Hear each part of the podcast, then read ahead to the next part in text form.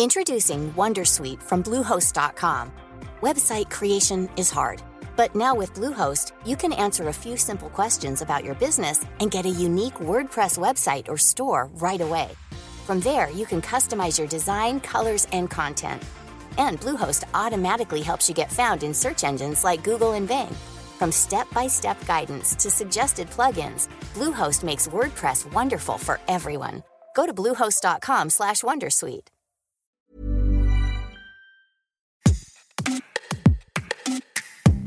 Des statues antiques au corps presque sans poils, au calendrier Les Dieux du Stade, où la pilosité des rugbymen est millimétrée.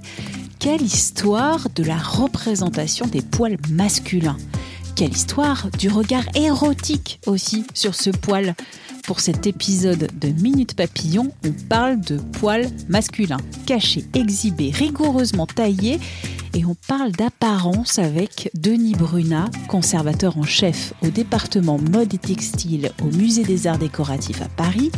Il est commissaire de l'exposition Des cheveux et des poils au musée parisien, visible jusqu'au 17 septembre 2023. Pour interroger cette représentation du poil masculin, remontons en arrière dans l'histoire de l'art occidental.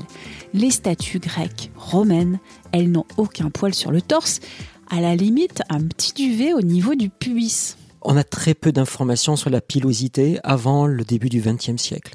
Faut bien avoir à l'esprit que se montrer euh, nu ou presque nu, dans la réalité, je ne parle pas de l'histoire de l'art, mais euh, un homme ne se déshabillait que dans la plus stricte intimité. Et en effet, quand on regarde les statues antiques ou les représentations euh, d'hommes nus dans l'Antiquité, alors c'est vrai qu'ils sont souvent nus, mais il est vrai que, on va dire, l'homme, qu'il s'agisse d'un héros, qu'il s'agisse d'un dieu, n'a quasiment pas de poils. Alors il a parfois, notamment les dieux de l'Antiquité grecque, ont de la barbe. Ils ont un peu de pilosité au niveau du pubis, mais le corps est totalement dépourvu euh, de poils. Et ce qui est intéressant, parce que cela on va le retrouver au fil des siècles, les rares individus ou les rares êtres qui ont des poils notamment sur le torse, ce sont des créatures mi-humaines, mi-animales, comme les faunes, comme les satyres, où là on peut trouver en effet euh, du poil sur, sur, les jambes et surtout du poil sur le torse, ce qui est dans d'autres cas, dans d'autres cas de figure, extrêmement rare. Faisons maintenant un bond dans le temps. Dans la peinture ancienne occidentale, il y a la représentation d'un homme, d'un saint, Saint Sébastien, qui est représenté traditionnellement presque nu, transpercé de flèches. Et lui non plus, il n'a pas de poils. Oui, d'autant plus qu'à partir de la fin du Moyen Âge et de la Renaissance, notamment, donc autour du XVe siècle et après dans les siècles qui suivent, Saint Sébastien est représenté nu ou avec un simple pagne euh, autour de la taille, et on le représente sans poils. Je n'ai trouvé euh, qu'une peinture de Saint Sébastien qui provient euh, d'un musée de Naples, qui est déjà réservé pour une autre exposition. C'est vraiment un exemple magnifique. On a, à ma connaissance, peut-être pas le seul, mais en tout cas un des très rares Saint-Sébastien avec du poil sur le torse.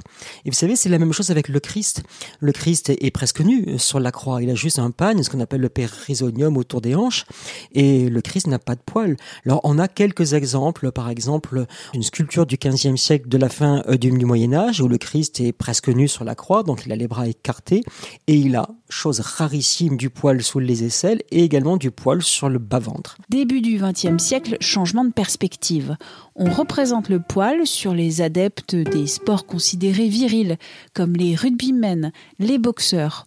On retrouve aussi des hommes poilus sur des illustrations érotiques, des revues médicales. Oui, parce que le poil a mauvaise presse. Et euh, par exemple, jusqu'à la fin du XVIIIe siècle, avant euh, l'affirmation d'une médecine beaucoup plus scientifique au XIXe siècle, le poil était considéré comme faisant partie des excréments corporels, au même titre que la salive, la sueur, l'urine, etc.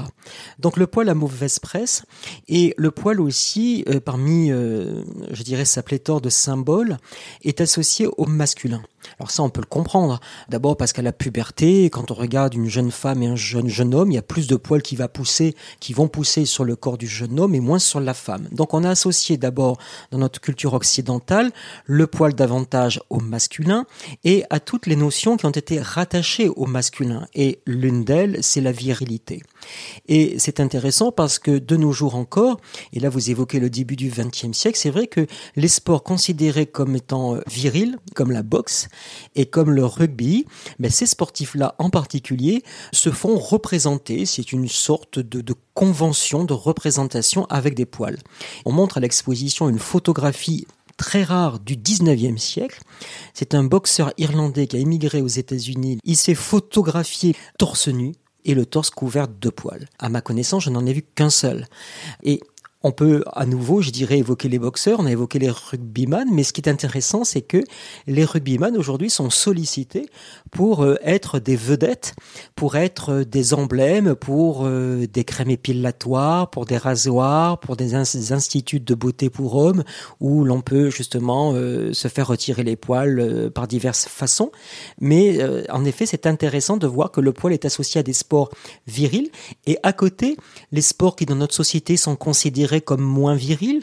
Euh, je pense par exemple à la danse classique. Un danseur classique, s'il est poilu aujourd'hui, doit passer par l'étape du rasage ou euh, de l'épilation pour pouvoir se montrer torse nu.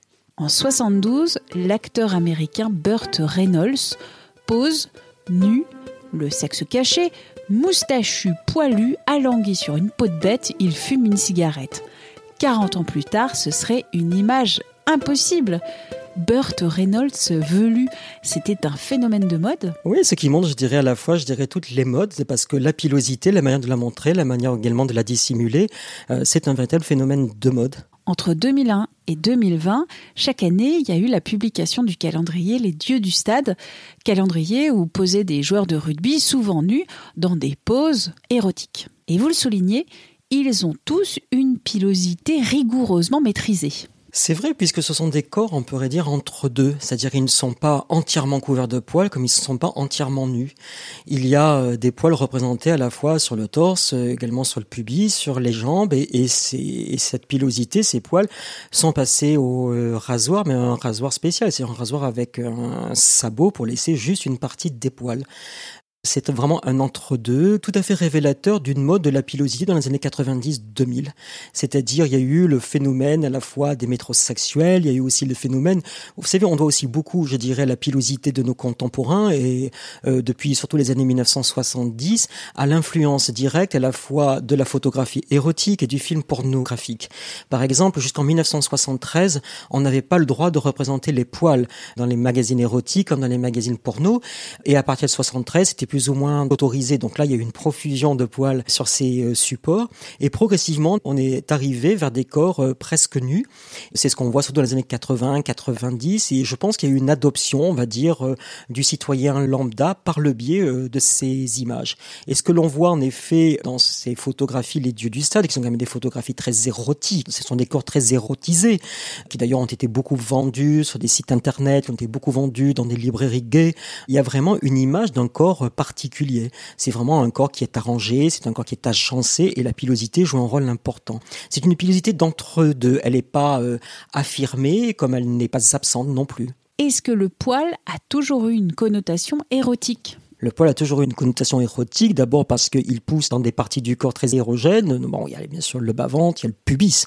En plus, le poil se développe à la puberté, c'est-à-dire avec les premiers émois euh, sentimentaux, sexuels, si bien que il a été euh, associé, je dirais, à l'image érotique et pornographique euh, depuis des siècles.